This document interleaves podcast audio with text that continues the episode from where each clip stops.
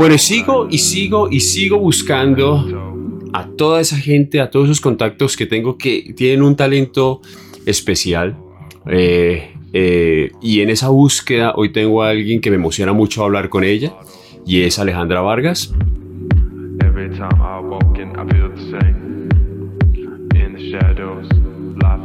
Porque tenemos un gusto en común que son las motos y ha aceptado hablar conmigo hoy para que eh, compartir un buen rato y para que ustedes también conozcan quién es Aleja. Aleja, hola, ¿cómo estás? Hola Mauricio, ¿cómo estás? ¿Cómo va todo? De, ser la entrevistada número dos de, este super proyecto que comentaste. Yeah. Estás en Bogotá, ¿no? Sí, estoy en Bogotá. Qué bien, Aleja. Me alegra mucho que hayas aceptado eh, estar aquí para que hablemos un buen rato. Y pues nada, eh, vamos al grano, ¿no? Cuéntame, ¿quién es Aleja? Bueno, yo soy una apasionada por las motos que estudió ingeniería ambiental y terminé involucrada a esto por, por un error, por un miedo, por algo muy, muy, muy extraño que los motociclistas del año 2007 se acordarán, que fue cuando apareció el decreto 035, ese horrible donde nos ponían esos chalecos gigantes. Que son horribles. Sí, a, molestar por el pato parrillero, donde iban a sacar las motos de los tiempos de circulación, bueno, todo eso. Ahí aparecí yo. La historia, ¿te comienzo a contar la historia de una vez? sí. Eh, pues, bueno, eh, ya me cuenta la historia. Más bien, más bien cuéntame, eh, ¿cuál, qué, de, de, dónde vi, ¿De dónde vienes, Aleja? Eh, eh, Aleja de pequeña, ¿cómo era Aleja de pequeña? ¿Alguna vez de pequeña te gustaban las motos? ¿Te llamaban la atención las motos? No. A mí me gustaba mucho el tema del arte, me gustaba y me gusta aún el tema de dibujar, de, de los temas como de salir a viajar y, y artísticos. Eso era lo que me gustaba desde que era pequeña. Cuando eras pequeña, ¿qué carrera, o sea, qué, qué querías estudiar? Pues yo quería estudiar varias cosas. Pues uno cuando es pequeño como que un día quiere ser médico, al otro día quiere ser otra cosa y bueno, pero pues generalmente, o sea, me, me despertaba más días queriendo ser médica y otros quería ser em, bióloga marina y otros días quería estudiar artes plásticas. ¿Nunca te dio por ser bailarina de ballet? No, eso sí. eso creo que fue lo único que no. No, pues sí me gustaba, pero sí que dijera, quiero ser cuando grande esto, no no, pasó. Vale. Luego llega tu carrera de colegio y, luego universidad.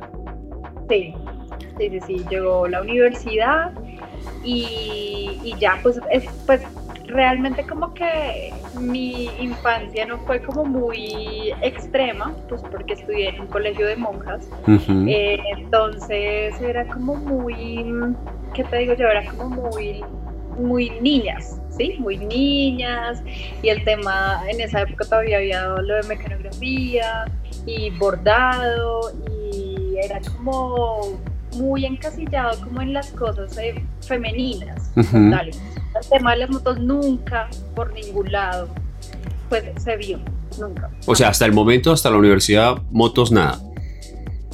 Hasta que comencé la universidad, eh, no, nada. Ok. Luego termina la carrera, que me estabas hablando de la, de la, carrera y ahora sí retomemos con lo que estabas contando el tema de, de cómo, cómo accidentalmente lo uno se une con lo otro.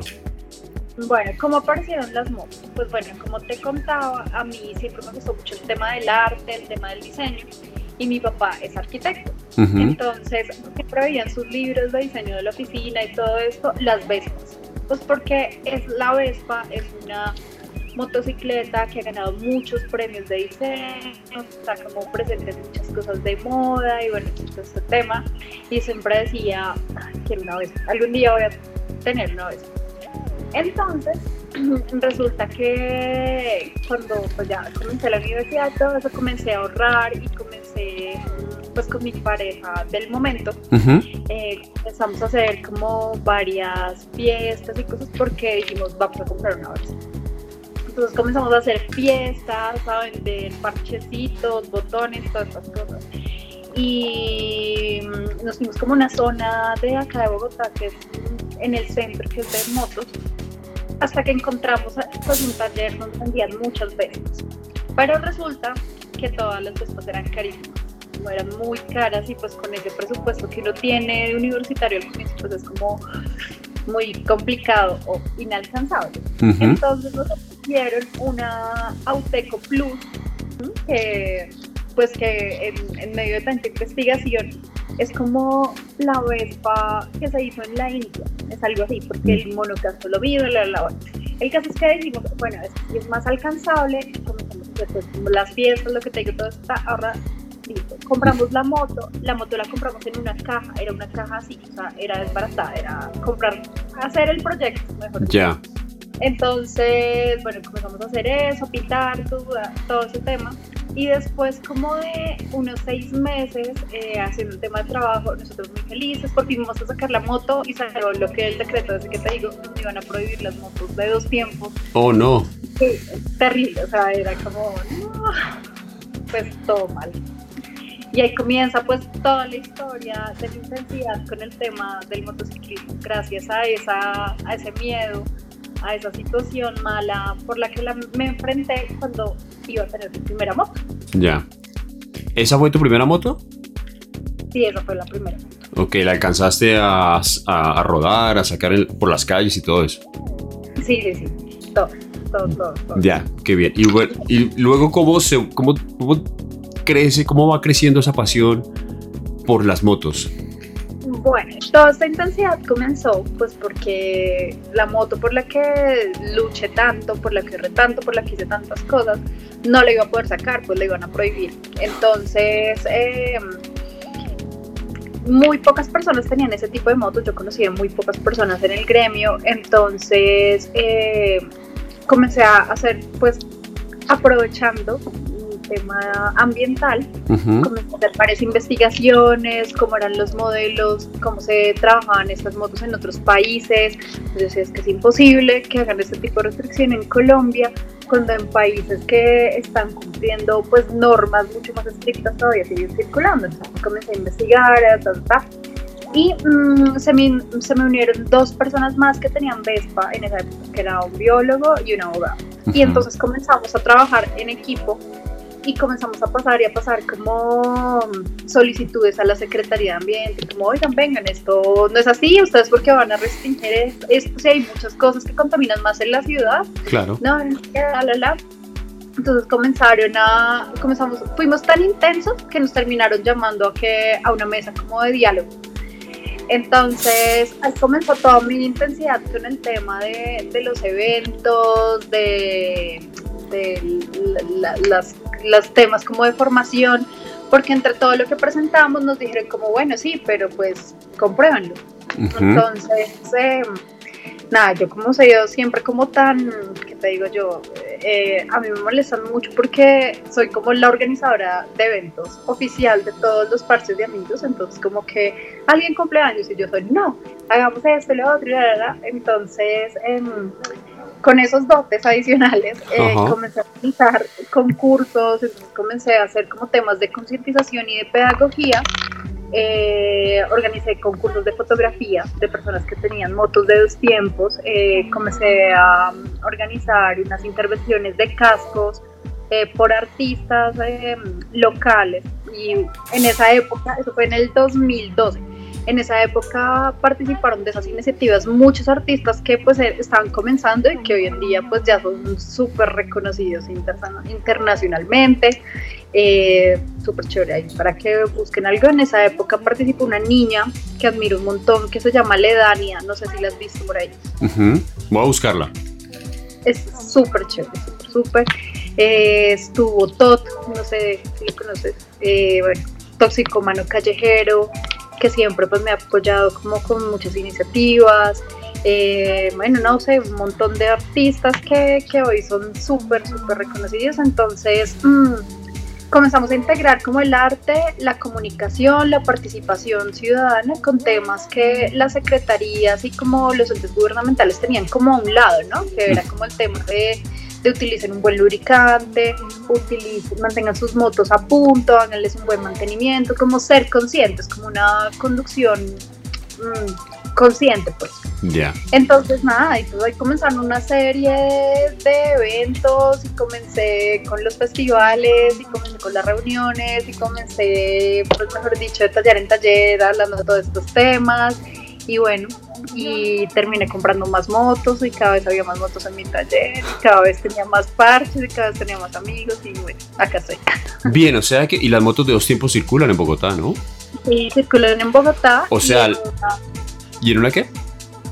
Y en una partecita donde se derogó ese numeral del decreto está por allá el nombre así, pequeñito, por allá está como gracias. O sea que todas las personas que tienen moto de dos tiempos tienen que agradecértelo.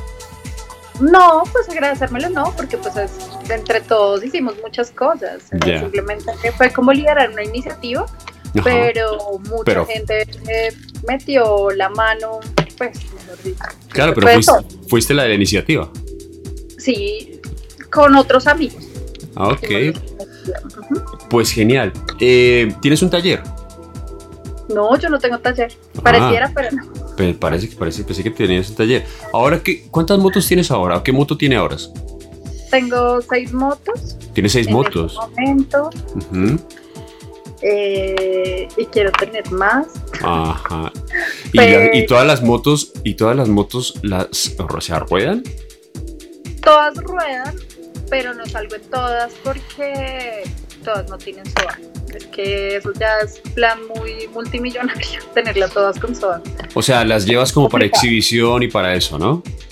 Eh, no, pues las voy comprando el SOA gradualmente. Digamos, hay unas que, que utilizo un tiempo, después utilizo otras, bueno, y así. Qué bueno, qué bueno.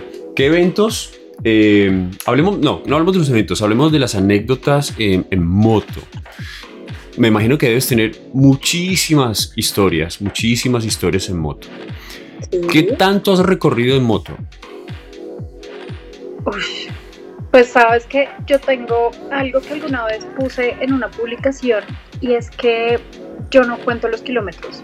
No, siento que cuando uno está como tan sesgado a cuántos kilómetros hiciste y tú viajas cuántos kilómetros fue, ay no, yo hice más, ay no, yo hice 300 más, yo hice 300 menos, se vuelve como una competencia y un tema por, no sé. ¿Quién suma más kilómetros? ¿Quién, tiene más, kilometraje en la...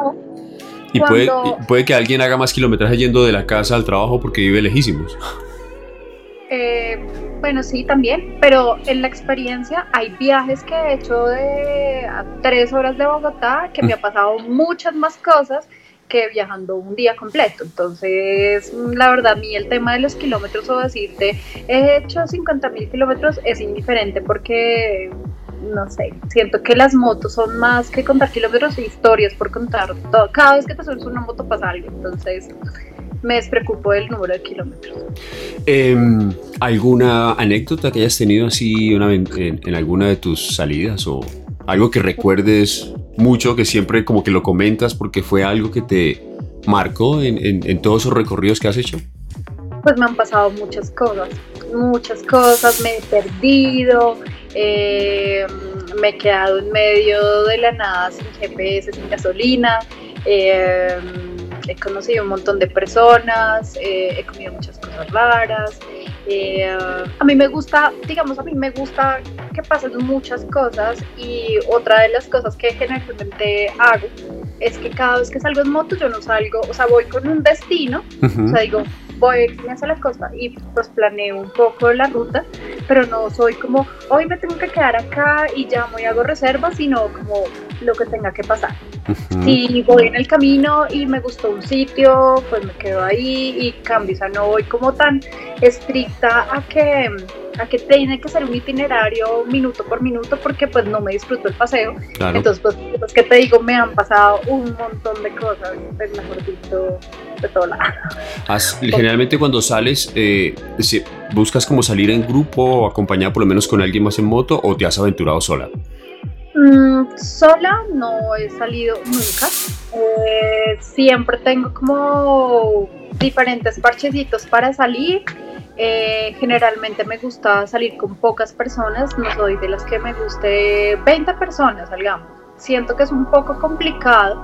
Además el tema de rodar es como tan, implica tanta responsabilidad porque pues siento que tus compañeros de rodada tienen que, que tener como un feeling contigo, ¿sí? Em, que tú conozcas cómo ruedan, que conozcas qué tan responsable soy.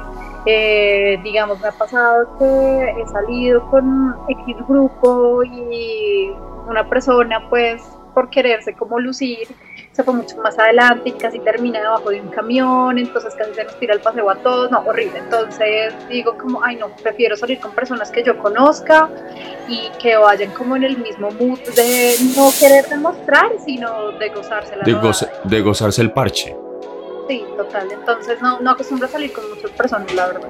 Ven, eh, te hago una pregunta. Eh, bueno, te estoy haciendo muchas preguntas, pero una más. Eh, a ver, el tema, ¿cómo está el tema en cuanto, porque tú eres una apasionada de las motos? O sea, hay muchas mujeres que tienen motos y que uno las ve circulando en la calle porque eh, necesitan la moto como medio de transporte. Pero eh, tú eres una apasionada de las motos, que coleccionas motos, que, que, haces, generas eventos. ¿Cómo, ¿Qué tan grande es esa comunidad de mujeres así que son fanáticas de las motos y que de pronto se quieran reunir y que tengan motos así como... O sea, que es más, eso es más común en hombres, pero en, mujeres, ¿qué tan común es?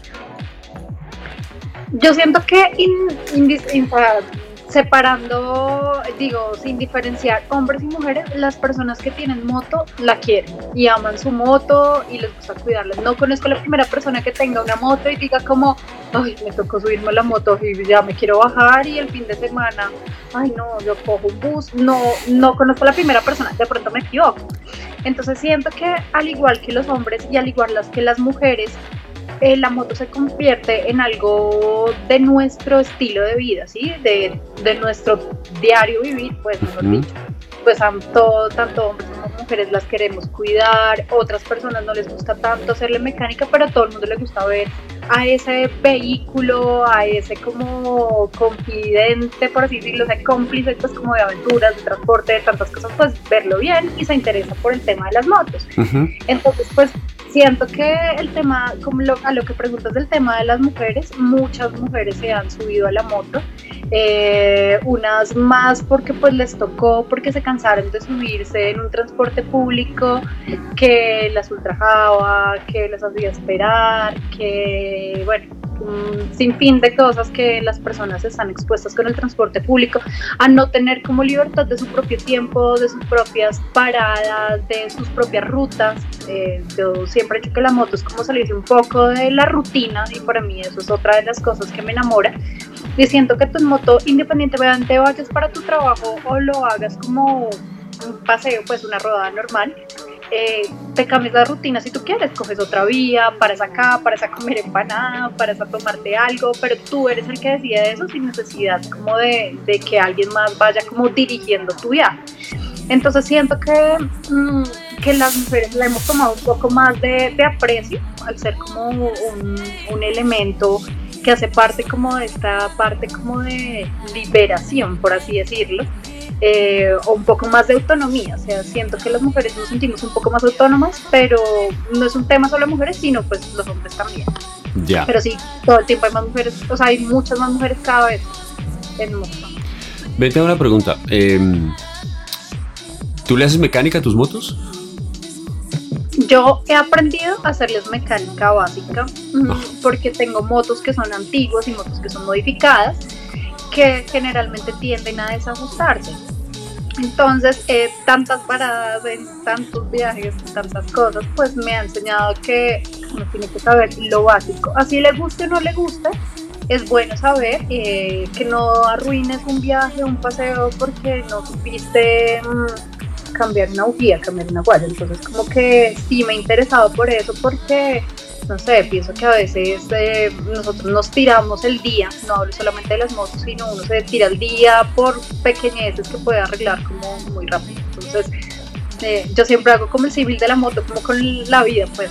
Entonces, eh, mi, mi, premisa siempre es como que nada me arruine ni me detenga ni nada. Entonces, como que por eso lo he aprendido a hacer, disfruto haciéndolo porque son mis motos pero a tu a tu comentario que sí tenía un taller, uy, no, no, no. O sea, creo que lo hago con mis motos porque pues las quiero cuidar y tener bien, pero pues no, no, no me veo como arreglando otras motos.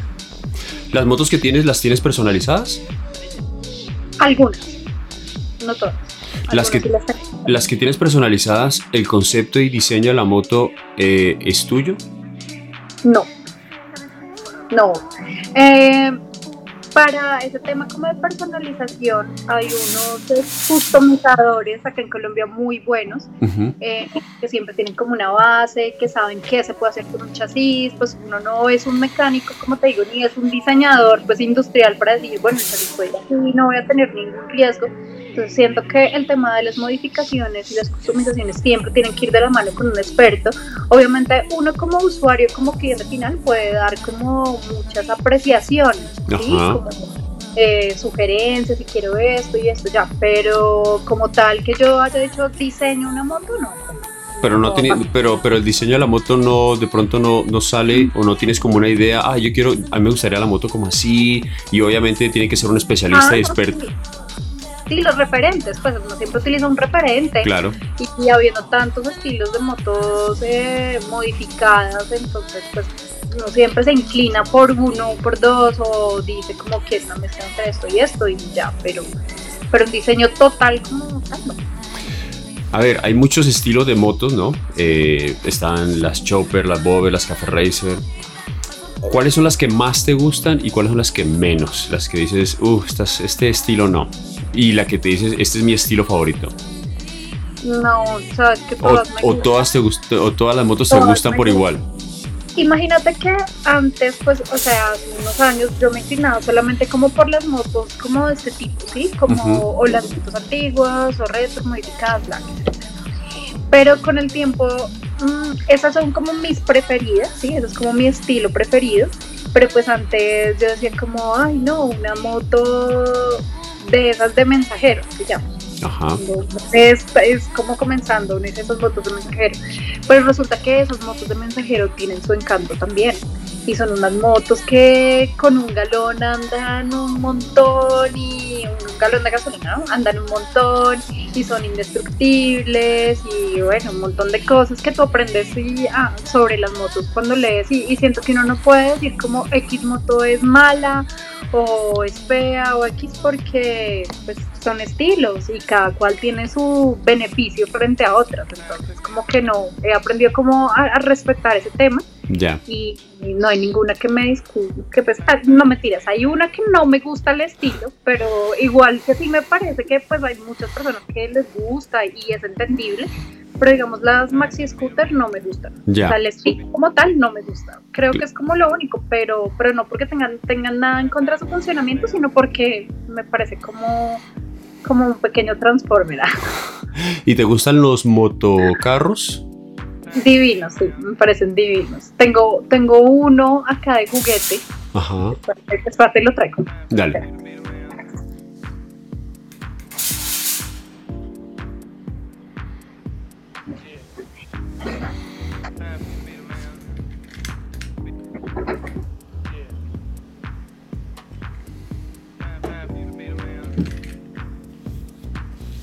Mentiras, tengo dos. Ah. Ambos son de. Me los trajeron del Museo Vespa. Mira, este, este ni he destapado la caja. Ni no lo destape, déjalo así. Es terrible. Nunca quiero destapar nada. Pero bueno, este es un moto, este es un motocarro, mira. Sí. Es una Vespa. Ajá. Con esto y. Y este es el original AP. Ya. Sí, el, de, de esos aquí hay muchos divinos. esos son los famosos tuk-tuk en la, en la India.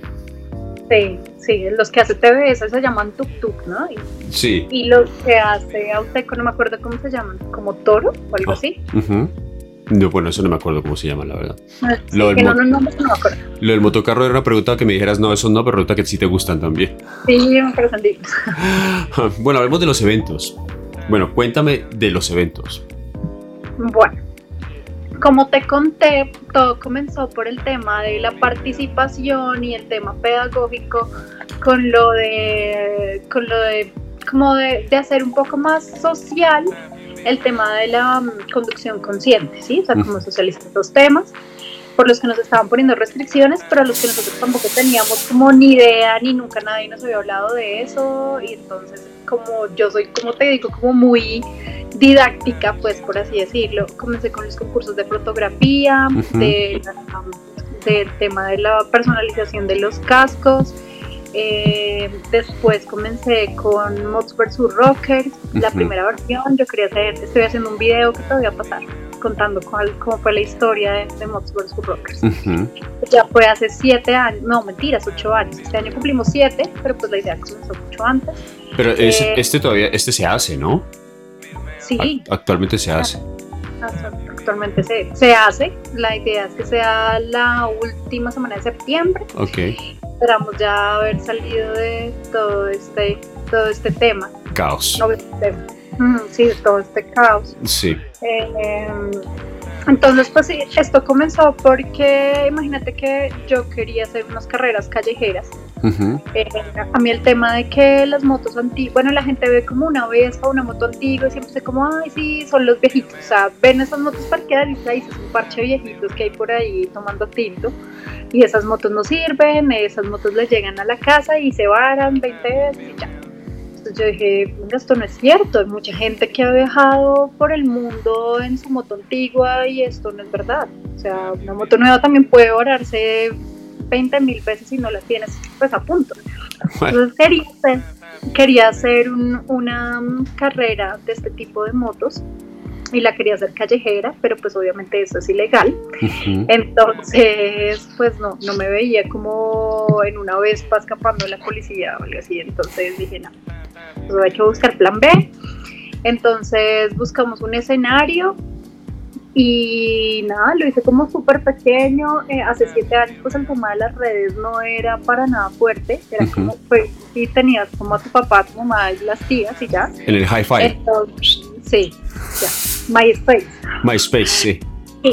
Entonces eh, fue un tema de voz a voz, comenzamos a hacer una convocatoria como, hay personas que tengan motos de, estas características, y no te imaginas, comenzaron a inscribirse un montón de motos, eh, esto comenzó un voz a voz, un voz a voz, ta, ta, ta. El caso es que el día del evento llegaron 60 pilotos, eh, llegaron como 20 personas a exponerlas y llegó un montón de gente, eran como unas 700, 800 personas, imagínate. Uh. Puro voz a voz. Entonces, no, pues fue como marcar una historia porque pues no, las motos de ese tipo nunca se habían metido en autódromo, entonces era como ya, así el referente, el hit y tal, corazón así como, wow, de, ver todo Y en comparación del primero, más o menos, ¿recuerdas? Eh, me acabas de decir que eran como 60 pilotos los que vinieron el primer, en la primera edición. En la última edición, más o menos, ¿cuántos tenía ya o cuánta gente ya? ¿De bueno, de pilotos hemos tenido hasta 130 pilotos, no más. No más porque es que se volvió inmanejable el tema. O sea, no más así ya es inmanejable el tema. Eh, porque pues las carreras pues son cortas y pues hay muchas categorías. Digamos, en este momento ya estamos, al comienzo en la primera vez, estamos manejando solamente como cuatro categorías y ahorita ya estamos en 10, entonces es como, no, es como en 120 estamos parando, 120, 130 estamos parando. Y, mm, y de asistentes ya hemos alcanzado las 5.000 personas. Uh. Eso ya es un evento grande. ¿Qué es lo más complicado de manejar un evento ya de esta, de esta dimensión? Todo.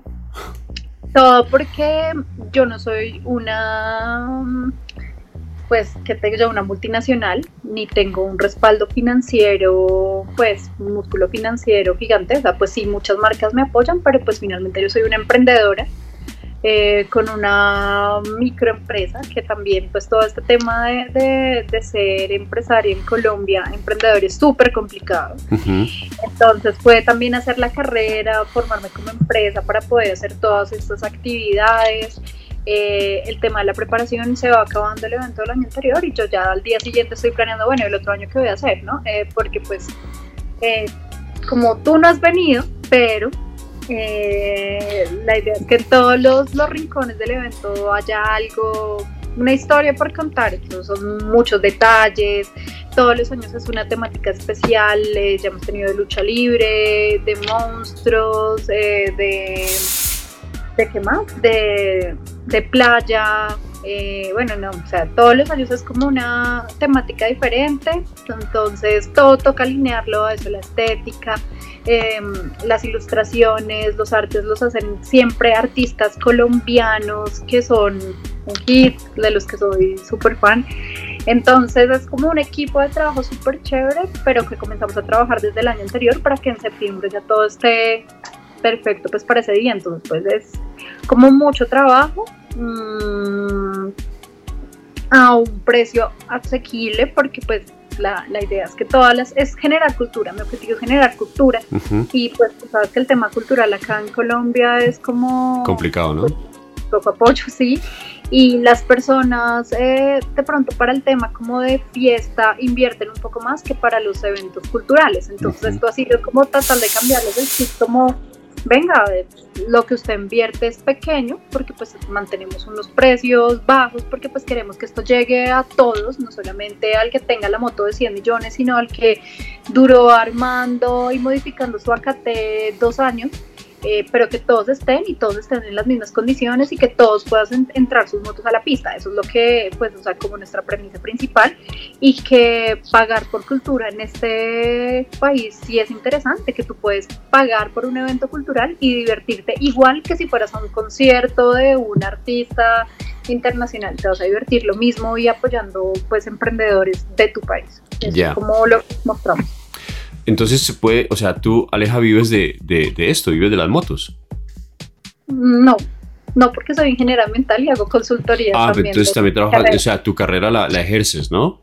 Sí, sí, sí, yo hago consultorías, eh, pues sigo trabajando con ese tema, eh, también trabajo con las motos, eh, también tengo pues con toda esta experiencia de los festivales, como te conté, hice una empresa de producción de eventos y asesora marcas para lanzamientos de cosas, entonces no sé, si alguien quiere hacer el lanzamiento de un lápiz, pues se hace como toda la estrategia, eh, soy súper creativa, entonces le hace toda la estrategia de comunicación, de creatividad, de todo, pues, para, para que para que todo salga pues como lo espera, para que tenga muy buenos resultados, entonces en eso también pues trabajo. Vale, te mueves, ¿no? Sí. Qué bien. Eh, ya como motera, eh, ¿qué crees que a ver, sabemos que vivimos en un país en donde la cultura vial es muy complicada. ¿Ya? Eh, en, todos los aspectos, en cuanto al transporte público, eh, estamos hablando de los buses que nos hacen parte de un sistema integrado, los taxis, las motos, los carros. ¿Qué crees que le falta al país para que esto fuera un poco más organizado? Pues cultura, no todo es cultural, todo es cultural. yo siento que hay tantas personas que, que no saben cómo ni caminar. no los deberían dejar ni siquiera salir a caminar a la calle, ¿sabes? Que el tema como que, que, la hostilidad, que todos intentan pasar por encima del otro, del tema de la falta de respeto, del tema ahorita que está tan de moda de la empatía, como que todo el mundo, no, no generalizo, pero pues la mayoría, y muchas veces a veces me incluyo porque uno a veces tiene afán y quiere pasar más rápido que el otro y todo ese tema como de, del afán, del afán y de, la falta de respeto. Siento que en todo aplica, no solamente para las motos ni para el transporte público, sino como te digo, para la gente que camina. Hay personas en serio que camina y te pasa por el lado y te pega, eh, no sé, siento que es el tema como cultural, un poco más como de pensar en los demás. Creo que eso es lo que le hace falta al país y siento que lo que está pasando ahorita, eh, todo este tema pues como de, del virus y todo eso, ha servido un poco para que las personas se sienten un poquito, o sea, se tengan como en su ajetreo, en su vida, en sus vidas rápidas, a pensar, venga, estoy acá, estoy quieto, estoy en mi casa, paré como mi rutina y, qué voy a hacer, qué va a pasar, qué le estará pasando a mi vecino, cómo le estará yendo, pensando, uno se siente y piensa como en todas esas personas que tienen como condiciones un poco menos favorecidas que la de pues entonces siento que esta época puede servir, es un comienzo como para muchos cambios. Espero que para como el tema de la movilidad también. Es como un sacudón, ¿no? Es como que, a ver, nos tenemos que sacudir, tenemos que pensar ya, dejar de pensar en uno mismo y pensar en los demás, que no vivimos, no, son, no, no, no, vivimos para uno, sino que vivimos en comunidad, ¿no? Eso es lo que le falta a todos los aspectos que tú dijiste. Genial. A todos. Genial. Eh, te voy a dar este momento acá.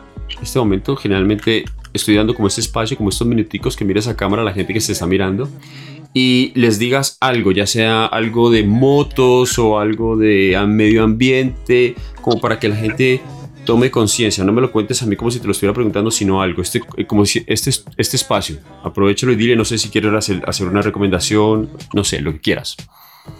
Bueno, como el tema principal por el que tú me invitaste a tu entrevista fue el tema de las motos, hay como que yo quisiera decirle, porque sé que muchas personas que van a ver tu video no son de motos, pero pues hay otros que sí.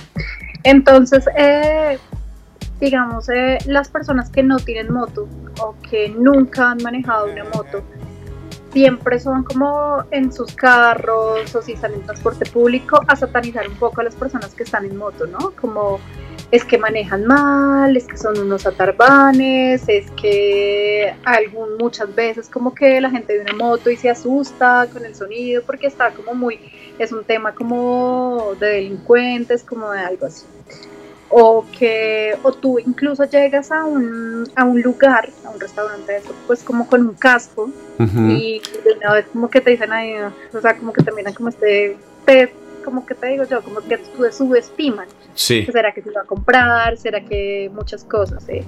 Entonces, mi llamado es como a, a que nunca critiquemos hasta que no lo hayamos vivido. Eh, a todas las personas que no se han subido una moto nunca o que no han tenido esta oportunidad de manejar, que un día hagan el ejercicio, solamente un día, y van a entender eh, muchas cosas. Eh, van a entender como todas las cosas a las que uno es vulnerable, comenzando por la malla vial, comenzando por todos esos buses que te, te botan pues tanto humo en la cara muchas cosas a las que estamos expuestos, así como ustedes que están en sus carros o están a pie, nosotros también somos vulnerables y también somos una persona que está debajo de ese casco y, pues nada, somos una comunidad y entre todos nos tenemos que respetar, no tenemos que satanizar a nadie porque no conocemos lo que esa persona está viviendo en el vehículo o en el medio de transporte en que esté. Entonces es como mi llamado como, como principal pues hoy con esta, con esta entrevista. Pues y a los que son motociclistas, ay, perdón. Dale, no, dale. Y a los que, son motociclistas, a que, a que traten de ser conscientes, a que traten de ser de verdad buenos conductores. Eh, hay muchas personas que sacaron la moto pues por lo que tengo necesidad o pues por moda X y nunca se han como puesto la mano y decir como venga yo he hecho un curso a conciencia, eh, yo muevo una moto o de verdad sé conducirla. Entonces siento que eso también es importante y también a las personas que tienen moto que me están escuchando las invito a que hagan un curso de conducción en serio. No se imaginan lo importante que es esto. Yo llevo manejando desde el 2007 y hace como tres meses hice un curso. O sea, yo nunca he hecho un curso en mi vida. Hice un curso con un piloto certificado internacionalmente, creo que es el único que hay así. Eh, y aprendí un montón de cosas. O sea, llevaba, mira, más de 11 años manejando y no sabía muchas cosas que son indispensables para el tema de control y de, una moto y para reaccionar bien ante una circunstancia. Entonces es como poner en juego nuestra vida y de las personas que están alrededor. Entonces es como otra cosa que quiero decir a las personas que tienen moto y nos están escuchando en este momento. Qué bien. Fíjate que a lo que primero que dijiste yo me tengo que sumar porque eh, antes... Eh, yo generalmente cuando tenía un carro siempre tenía un carro grande. Yo tenía una camioneta, una Chevrolet Silverado enorme, de esas que uno se siente que nadie se le cruza. Y generalmente siempre decía como que cuando veía tanta moto, o sea, lo voy a aceptar. Como que, eh, ¿de dónde salen tantas? Para cucarachas. ¿Sí me entiendes? Ya cuando me monté una moto, ya uno. Y, y, y, obviamente, pues. O sea, no uno puede satanizar a todo el mundo también porque hay quienes los hacen bien y uno intenta hacerlo bien y cuando ya uno se monta en la moto uno ya se da cuenta que los carros ya también tienen lo suyo. Que a veces cuando uno está conduciendo en carro uno no se da cuenta que uno es imprudente. ¿Sí me entiendes? Pero cuando uno va en moto, que uno es más vulnerable, que uno, eh, pues que uno va en una moto y el chasis es uno, entonces uno empieza a pensar una cantidad de cosas en donde uno dice, oye, eh, no, si te vas a cruzar, por lo menos pon el, la direccional, ¿no? Porque o sea, yo me tengo que... O sea, que un carro, te le atraviesas a otro carro y el otro carro simplemente lo que hace es sacar y, y se subirá al andén en caso tal, pero uno se cae. ¿Ya? Sí. Entonces sí es cierto, es como que también ser que la gente que va en carro sea consciente también que, pues, eh, eso es un vehículo por igual, o sea, el, vehículo, la moto tiene, la moto como la bicicleta tiene todo el derecho de andar por el carril, pues las bicicletas tienen su carril, eh, su carril eh, designado, pero en teoría también en las calles eh, es un vehículo que tiene todo el derecho a su carril cuando no tienen un, carril designado como las motos también. Entonces es tener un poquito más de tolerancia, ¿no? Y, y, pues eh, compartir, ¿no? Y, o sea, tratar de, de, manejar, de concientizarse de que todos, eh, si pensamos en todos, podemos llevarlo mucho mejor, ¿no? Total, sí. Mira que hay algo que también que yo aplico y es cuando tengo demasiado afán o cuando estoy como bajo una circunstancia como que emocionalmente me tiene como inestable, no sé, algo mal, yo no manejo, no me voy en moto, yo pido un taxi, alguna cosa porque porque como tú manejas, y eso no aplica solamente para moto, para, carros también. Para todo. Cuando tú de verdad vayas con extremo afán, cuando vayas como que no sientes que estás bien emocionalmente, no manejes nada. Es, es lo mejor. O sea, la, yo lo aprendí desde una vez que tuve un accidente por ir pensando en, en, otra cosa. Entonces, claro, uno no está concentrado, uno no está al 100 con el vehículo. Total. Bien. Vamos a pasar ¿Qué te parece si pasamos a las 22 preguntas sobre tu vida que necesitas plantearte? Bueno. ¿Vale? La idea es que yo te hago la pregunta y que lo respondas así de la manera más inmediata y lo más corto posible. No, tampoco que sea sí o no, pero sí que, que, que te lo te tomes. ¿Vale? ¿Lista? Bueno, Muy bien. Primera, ¿Tienes la vida que quieres? Sí. Sí, sí, la, verdad que no puedo solo decir sí, sí, sí, sí, algo de lo que he aprendido a, ser consciente es de agradecer todos los días lo que pase, sea bueno o malo. Entonces sí, tengo lo que quiero y lucho todos los días para tener lo que quiero día a día. Bien, excelente. Dos, ¿qué tres palabras utilizarías para definirte? Uy, creatividad, amiga, eh, apasionada. Apasionada. Ahora, la tercera, ¿qué tres palabras utilizarían otros para definirte? Amiga, mm, incondicionalidad y, no sé, sonrisa. Sonrisa. sí, o sea, como el lado positivo siempre. Algo, o sea, pasa algo así nada y yo siempre soy como, ay, pero miren qué pasó esto. Es como nada, o sea, siempre veo algo muy bueno, así sea la embarrada más grande del mundo. Perfecto. Cuarta, cuando piensas en felicidad, ¿qué es lo primero que se te viene a la cabeza? Tranquilidad, como vivir, cuando pienso en felicidad, pienso como en libertad, como en hacer lo que realmente me apasiona. Y eso es para mí la felicidad. Bien. Quinta, ¿cuántas de las promesas que te has hecho has cumplido? Uy, como el 90%. Ah. Y eso que te falta mucho por vivir todavía. No, es que todos los días me prometo algo nuevo siempre. Ah, es porque vas agregando promesas. Sí. Nada, bueno, todo, el tiempo estoy segura. Y estoy segura que mucha gente, y te incluyo a ti también, creo que muchos estamos haciendo muchas promesas. Cuando se acaba esta cuarentena, voy a estar. O sea, mucha gente está haciendo eso. Sí, eso es cierto. Eso es cierto. Eso es cierto. Bueno, si este fuera tu último día, si murieras ahora, ¿tendrías algún motivo para no hacerlo? Mm, de pronto no haber quedado como en paso, haber como desperdiciado momentos con personas que, que son muy importantes para mí. Creo que es como lo único. Vale. Siete. Si tuvieras que darle un consejo a un niño, ¿cuál sería? Que, que viva lo que quiere hacer, o sea, que haga, que se ensucie, que corra, que no se limite. Bueno, voy para la 8, ¿vale? Bueno, dale. ¿Cuál es la primera cosa que cambiarías en tu vida? La impuntualidad. Soy muy impuntual. O sea, todos los 31 de diciembre digo, este año sí voy a ser muy cumplida. O sea, pero digo cumplida en cuanto a, los, a los horarios, ¿sí? Eh, porque pues digamos, yo te digo, te entrego algo hoy, te lo entrego hoy. Eh, como si me veo contigo, sí, llego como sea. Llego tarde, pero llego. Pero sí, el tema de la puntualidad no es terrible. Bueno, pero no sé por qué. Eso es muy nuestro, ¿no? No, es muy malo, es muy mal, es muy mal.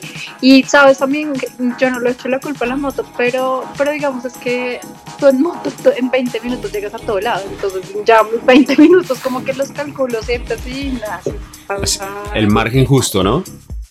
Sí, mal. Bien. 9. ¿Eres el amigo que te gustaría tener? ¿Eres la amiga que te gustaría tener? Mucho, mucho soy muy buena amiga. ¿Una cualidad? Demasiado. Dime. ¿Una cualidad? Eh, como, no sé cómo llamarlo, como muy, no, como leal podría ser. Muy bien.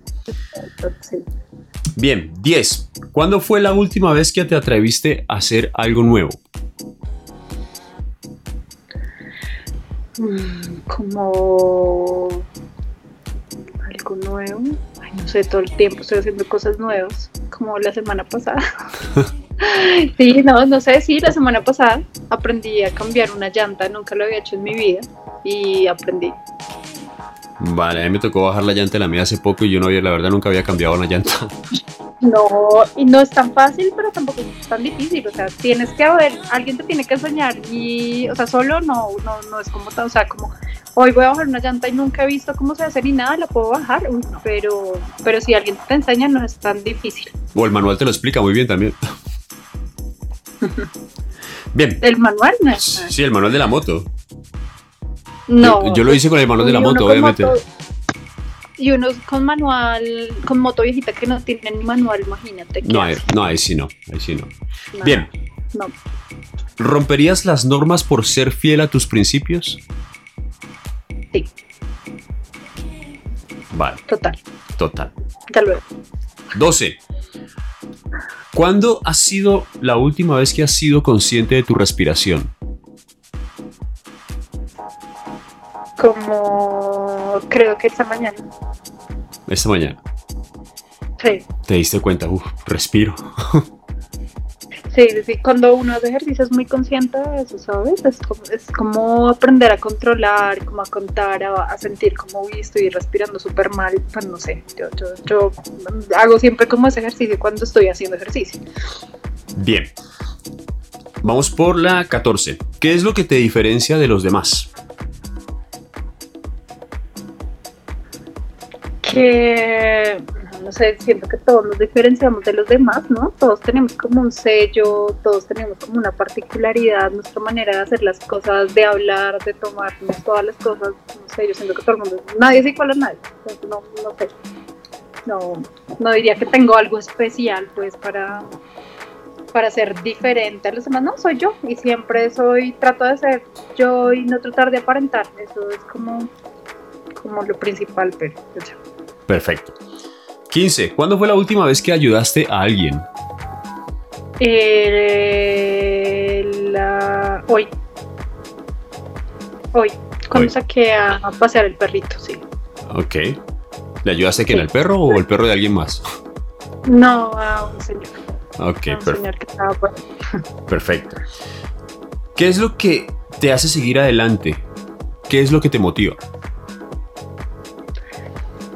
Ser feliz, hacer cosas que me sorprendan todos los días, que me hagan salir de la rutina. todas esas cosas pues que me mueven, que hacen como brincar el alma, eso, eso es lo que me, motiva todos los días. Perfecto. 17. ¿Qué haces cuando nadie te ve? Mm. No, no sé. Bailas, como que nunca pensaba en hacer. No, no sé, es que como mi oficina es en mi casa y pues mientras no está mi novio estoy generalmente sola con el perro. Entonces como que no, no sé, tengo tantas cosas cuando nadie me... Normal, todo. Bien. 18. ¿Se ha hecho realidad alguna vez tu miedo más grande? Eh, sí. Sí, sí, se ha hecho realidad. Que fue como, ¿qué te digo yo? Como perderlo todo en muy pocos días. Eso, es un miedo, no creo que solo mío, sino de muchas personas. O sea, era como perderlo todo más soledad. O sea, era como todo de compro, así agrandada. Ya, pero bueno, uno lo supera y uno eh, aprende y, se vuelve uno más grande y crece. Y ya no, me da miedo, y ya no es un miedo, además. Sí, ya no, ya, ya, lo viviste, ya deja de ser un miedo. Sí. Bien, si tuvieras que hacer algo gratis toda tu vida, ¿qué sería? Mm, pintar eh, no sé, enseñar, me gusta mucho enseñar, lo poco que sé, me gusta mucho. Eh, hacer, eh, hacer, sí, no sé, como educar, me parece muy chévere, como, como temas así didácticos, me gusta mucho. Eso lo haría gratis. Y lo hago gratis, es más. Qué bien. Es más. lo haces. 20. ¿Qué te gustaría hacer que no haces? ¿Qué me gustaría hacer que no hago? Mm, no sé. Uy, no, ya sé. Toda la vida he querido aprender a montar tabla y nunca lo he hecho. Y ahora me da un poco de miedo porque digo, no, de pronto ya me, caigo, me parto una mano y no puedo montar en moto. Pero creo que siempre he querido aprender a montar tabla. Es como. Bueno, puedes intentar, ¿no? Sí. Ah, lo que pasa es que caerse no, ya llega uno, llega a un punto en que uno ya no, ya no, que uno ya no se quiere caer. Ya uno no se quiere caer y solamente como que corre ese riesgo en la moto y ya. Sí. o sea, es muy chistoso porque es como, ay, no, eh, no, no voy a tirarme el paracaídas porque pronto me rompo un pie. Pero entonces, no, nos vamos de acá a la costa en la moto, sí, de una, pero pues si se cae y se rompe, pues bueno, pues en la moto. Entonces, como que ya comienzan a cambiar un montón de cosas ahí, muy raras. Claro, sí, me pasa también igual, por ejemplo, un ejemplo en mi caso es cuando hago CrossFit, cuando el instructor me dice que tengo que subir el lazo y yo digo, no, el lazo no lo subo ni en broma porque mm, va y me caigo y me parto algo, pero luego haces un ride y vas en tu moto así súper feliz y no excediendo la velocidad, pero vas rápido y todo. Entonces que también, si te puede cruzar algo, te caes y te, y te puedes golpear duro también. Bien, 21. Eh, ¿Qué te gustaría dejar de hacer? a veces digo, digo mucho, no sé, esta pregunta es como rara, mi respuesta es la que es rara, porque a veces digo, voy a dejar de confiar tanto en las personas, porque pues me han hecho muy malas jugadas, muchas veces, porque soy muy confiada y porque soy demasiado entregada pero después digo, ay, yo soy así y que por eso ser desconfiado de todo. Entonces, como que digo, voy a dejar de ser así y después digo, ay, no, va, ellos se lo pierden. y la embarran conmigo, entonces vuelvo y otra vez. Pero después otra vez digo, voy a dejar de ser así y después otra vez ya no. Pero creo, que eso es lo único que digo que voy a dejar de ser. Perfecto. Y bueno, la última, la 22. Si, hoy, si hoy fuera el último día de de tu vida. Si, no, si hoy fuera el último día... Espera. Sí, si hoy era el... el hacer otra vez. Si hoy fuera el último día de tu vida, ¿qué harías y con quién?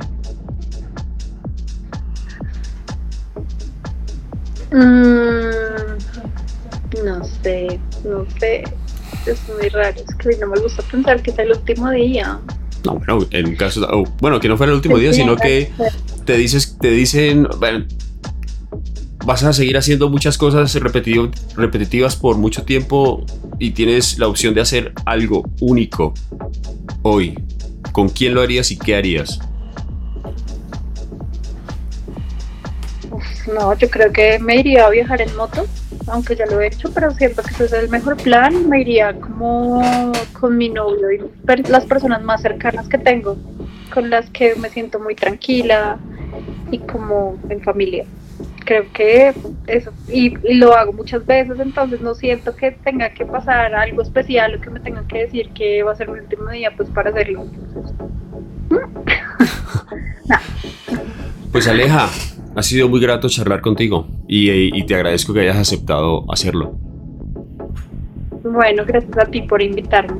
Espero que la hayas, hayas pasado bien. No, sí, nunca me han hecho tantas preguntas tan seguidas.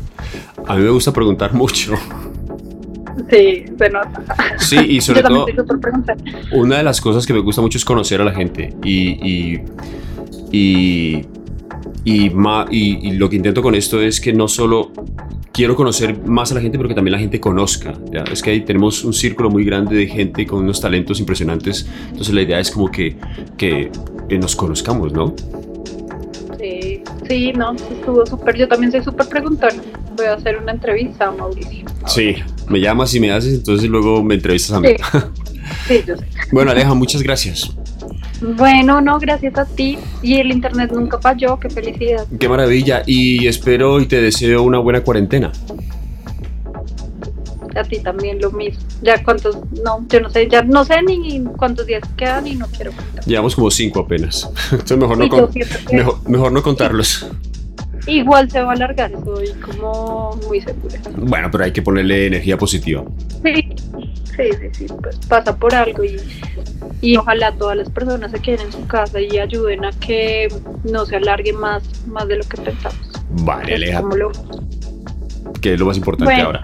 Pues miren. Saludos a Julia, al gato, a todo el mundo. Yo le digo, pues miren, ella fue Aleja, Aleja, Alejandra Vargas estuvo con nosotros y pues gracias de nuevo por estar. Y eh, espero que estén sintonizados para la próxima. Voy a tener una gran sorpresa y voy a dejar sus redes las redes de Aleja van a estar aquí en el comentario del post por si la quieren agregar, por si quieren escribirle a cualquier cosa que quieran, eh, cualquier pregunta y o para que se pongan en contacto con ella. Así que muchas gracias por estar aquí, por haber pasado este tiempo con nosotros y nos vemos en una próxima oportunidad. Chao.